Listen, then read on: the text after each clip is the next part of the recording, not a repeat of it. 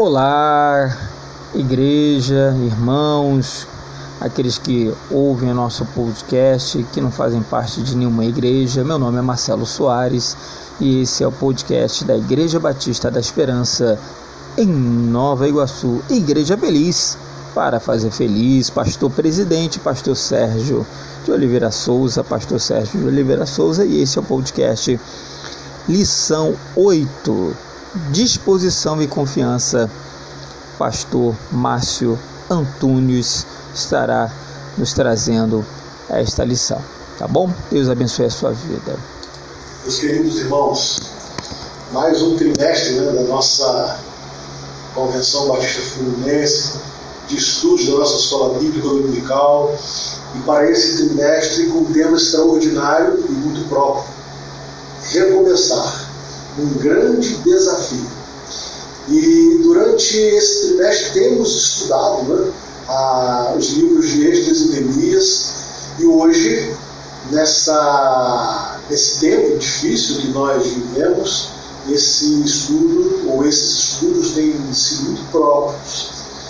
Na, na história do povo de Deus, muitos foram, muitos foram os momentos onde é, a necessidade de começar existiu. No tempo de Esdras e Neemias, isso foi algo muito evidente.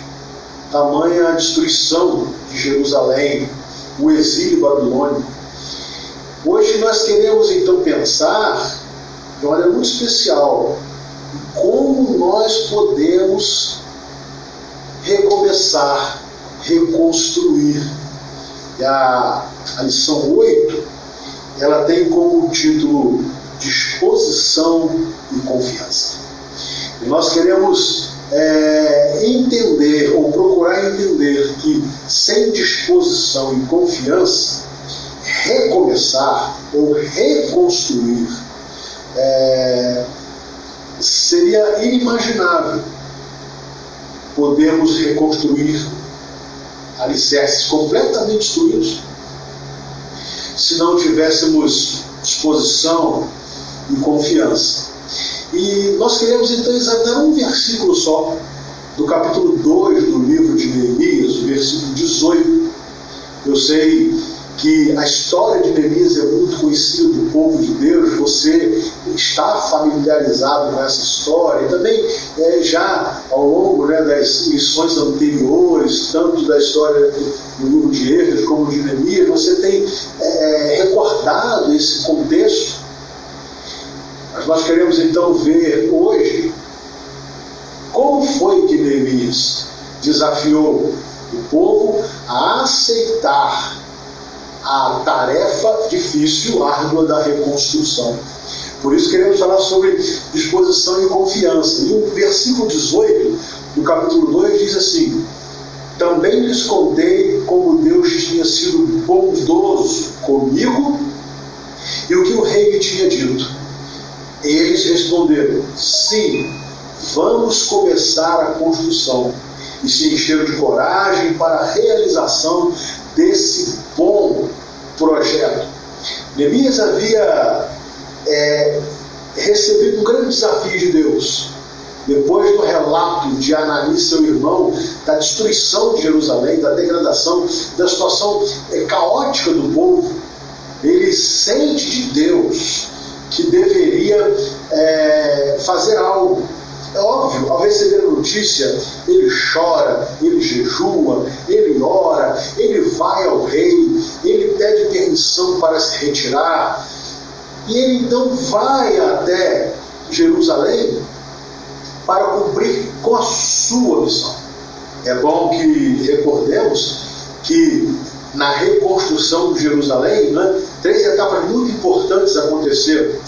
A, a reconstrução do templo, liderada por Zorobabel, a reconstrução né, do culto, é, liderada por Esdras, e a reconstrução dos muros, né, liderada por Neemias.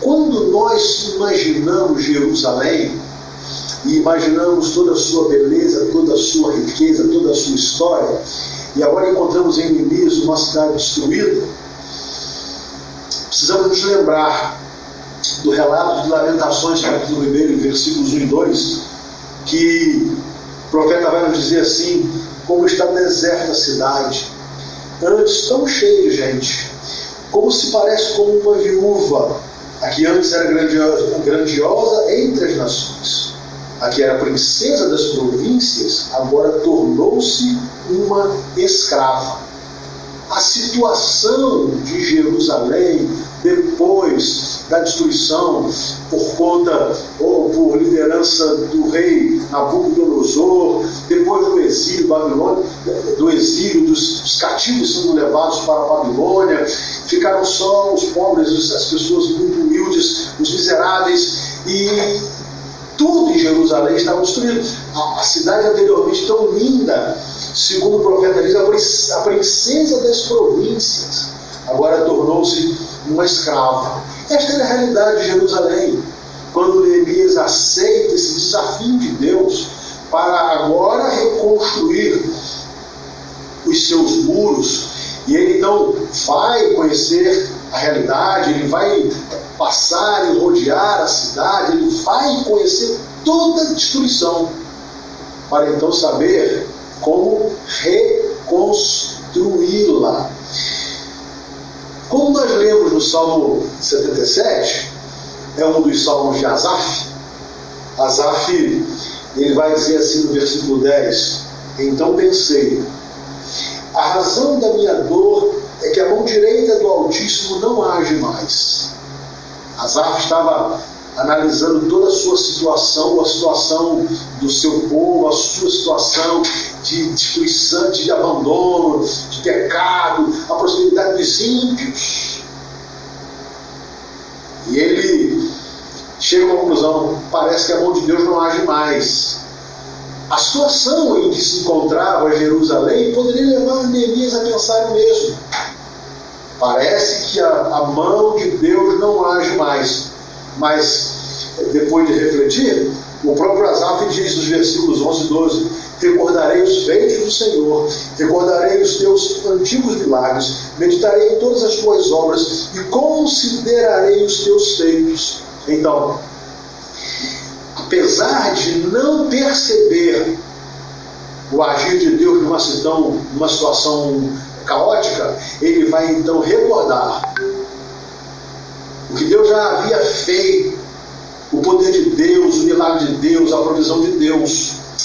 Quando nós lemos o versículo 18 do capítulo 2 de Neemias, parece que Neemias chega a uma, a uma conclusão semelhante. Porque ele se dirige ao povo. E então ele diz assim: Também lhes contei como Deus tinha sido bondoso comigo. Então, de uma maneira muito própria, muito especial, ele vai dizer assim: Olha, Deus tem sido bom. Deus tem sido bom comigo ou para comigo desde sempre. Ele me conduziu até aqui. Ele providenciou todos os recursos, ele, ele tirou todas as, as, as, removeu todas as barreiras, ele tem sido bom, e esse Deus continuará a ser bom, bondoso, presente para comigo e para com o seu povo. A impressão que, que Neemias quer passar é que para reconstruir, para recomeçar, era preciso uma profunda reflexão e reconhecimento do quanto Deus havia feito por Israel, do quanto Deus havia feito por Jerusalém, do quanto a bondosa mão de Deus os acompanhou durante a história. E o motivo de tal situação catastrófica era a desobediência e pecado, e não o recuo da mão bondosa de Deus. Impressionante que, ao, ao, ao reconhecer isso, ao testificar essa bondade de Deus, Neemias vai então desafiar esse povo nosso Deus é bom, ele tem sido bom para com o povo em toda a sua história. E ele então vai chamar o povo a recordar o que Deus havia feito, a, a, a relembrar da, da, da sua história, tudo que Deus fez. E ele continuava sendo o mesmo Deus. Então, para que haja uma reconstrução, um recomeço, para tornar a fazer existir aquilo que foi completamente destruído nas nossas vidas, na sua vida, na minha vida, é muito importante pararmos e lembrarmos do quanto Deus tem sido bom para conosco, do quanto Deus tem sido bom para com as nossas igrejas, do quanto Deus tem sido bom.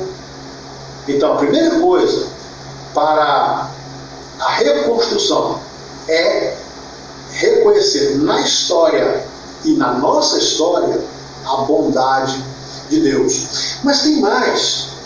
É, o povo respondeu. Houve uma resposta. E o povo respondeu da seguinte forma: sim, vamos começar a reconstrução. Em outras palavras, eles demonstraram ter, demonstraram ter disposição e coragem para recomeçar. Não foi apenas uma, uma reflexão ou uma concordância com Neemias, e nem ficaram chorando aquela situação, desafiados por Neemias e reconhecendo a história da bondade de Deus para com o povo, eles responderam sim. Vamos sair da inércia. Vamos recomeçar. Que coisa maravilhosa! Nas nossas tragédias, nas nossas histórias familiares, na, na, nas nossas crises pessoais, emocionais, é, econômicas, não importa. Quando nós paramos para ver o quanto a bondosa mão de Deus tem feito em nossas vidas, nós podemos e devemos responder sim. Vamos começar, ou vamos recomeçar, vamos reconstruir.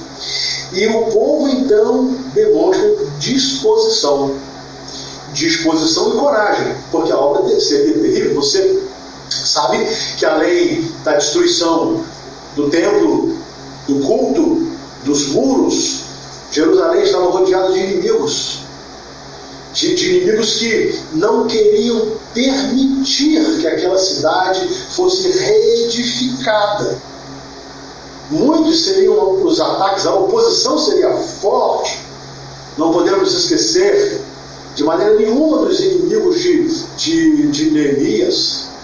Então, de uma maneira muito especial, aceitar o desafio deveria ser acompanhado por uma tremenda coragem para recomeçar. Porque Sambalate, Tobias, Gesem tantos outros inimigos né, se levantariam, como se levantam contra a nossa história, contra, contra a nossa realidade, contra a nossa fé. É impressionante. Então, a resposta positiva foi acompanhada de coragem. A resposta positiva foi acompanhada de uma tremenda disposição. O sair da inércia esse é o desafio para as nossas vidas, nesse tempo, nesse tempo em que nós é, passamos no ano passado uma pandemia terrível, ainda estamos é, tentando entendê-la e ainda estamos, de uma certa forma, nela, é preciso disposição e coragem para começar ou reconstruir aquilo que possivelmente tenha sido destruído. Mas nós aprendemos mais. Nós aprendemos que o povo entendeu o projeto. Porque o texto vai nos dizer, de uma maneira muito linda, sim, vamos começar a construção. E se encheram de coragem, disposição e coragem para a realização desse bom projeto. O povo acreditou acreditou no projeto apresentado por Neemias, acreditou que o projeto na verdade era de Deus, acreditou que o projeto era bom. Então, essa, essa confiança, a disposição e coragem, disposição e a confiança no projeto é fundamental para que a reconstrução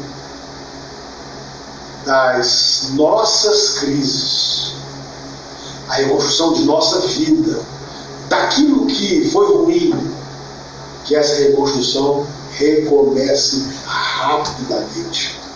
O projeto é bom. Se a sua família sofre um projeto, um, um tempo de destruição, reconstruir é um bom projeto. Você precisa confiar nisso. Se a sua vida é, é, com Deus, de comunhão, de oração, de, de, de estudo da palavra, de testemunho, tem tem sido destruída, quem sabe já tenha estado completamente, já esteja completamente destruída.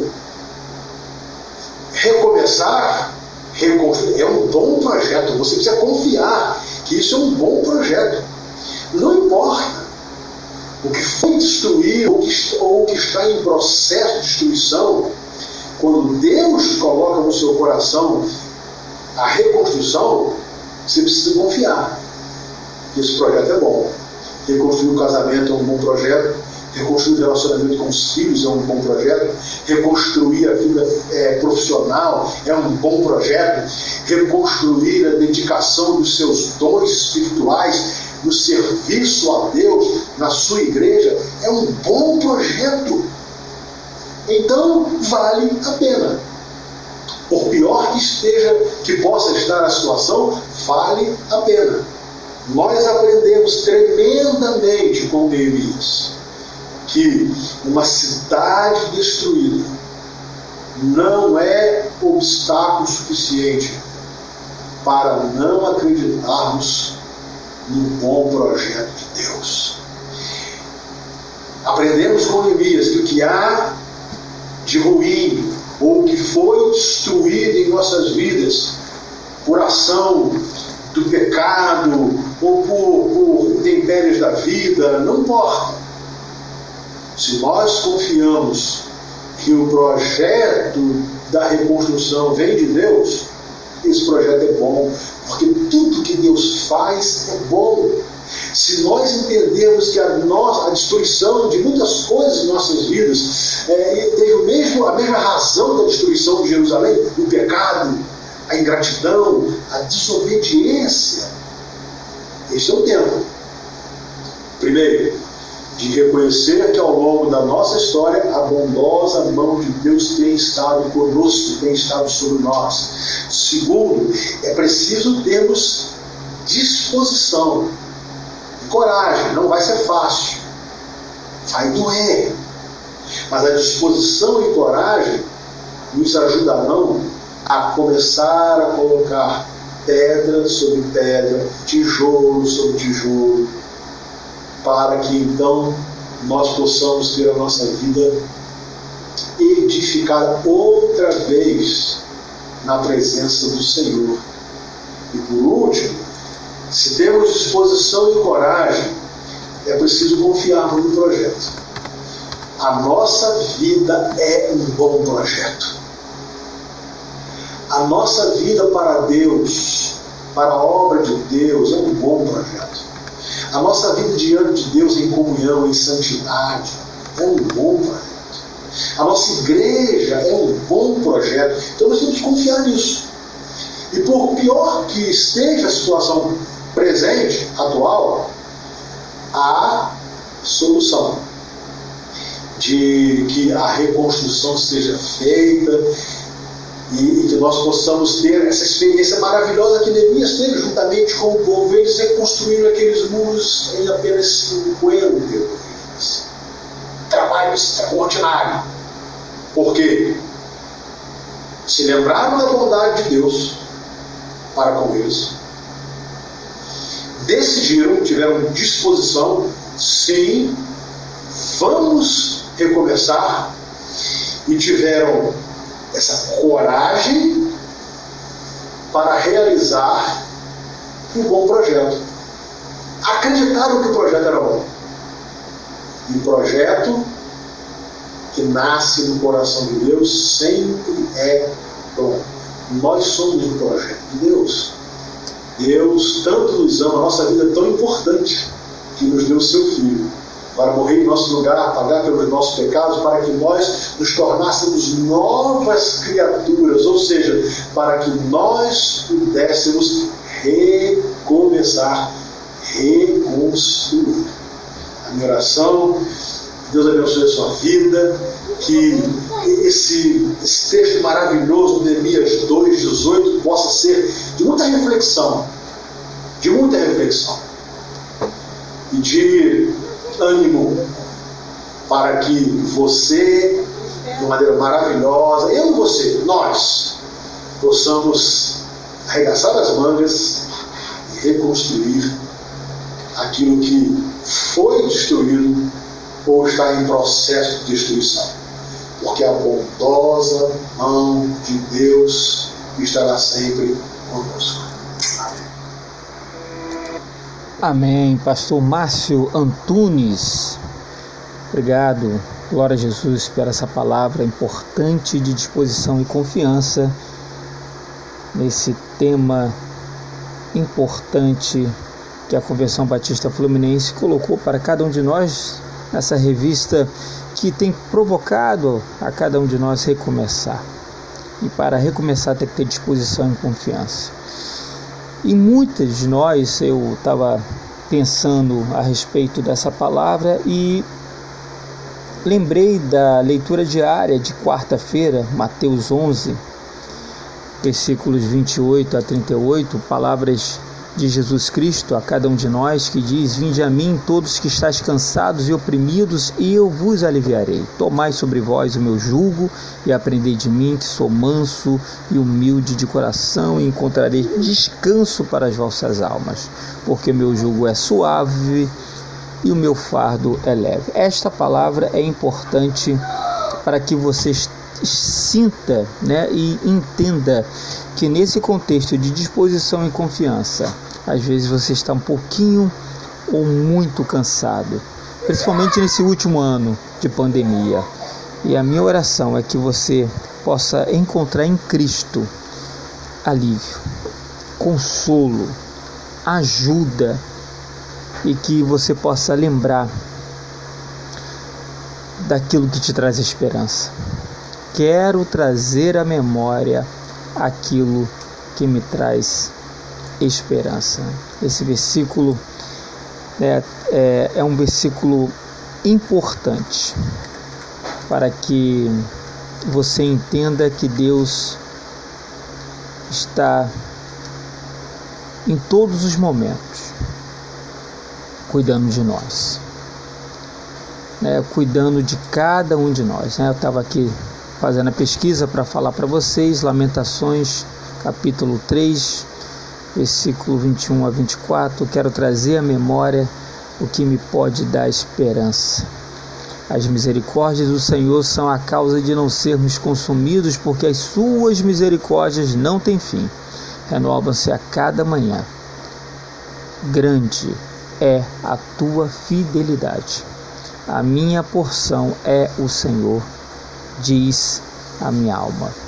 Portanto, esperarei nele terei disposição, né, conforme o pastor Márcio nos lembrou, é, pastor Márcio Antônio nos lembrou, disposição e confiança, porque aquele que começou a boa obra é fiel para cumprir na nossa vida. E eu quero encerrar essa minha breve palavra final com este louvor lindo do Ministério de Louvor diante do trono, né? Diante do trono, Deus de amor. Que Deus abençoe a sua vida, a sua família. Pai, no nome de Jesus, abençoe as pessoas que estão vendo o podcast. Ajude. Ajude a entender como o Senhor tem cuidado de nós nos pequenos detalhes. Nos ajude a ter disposição e cada vez mais confiar. confiar na tua palavra, Jesus. Amém, Jesus, eu te agradeço.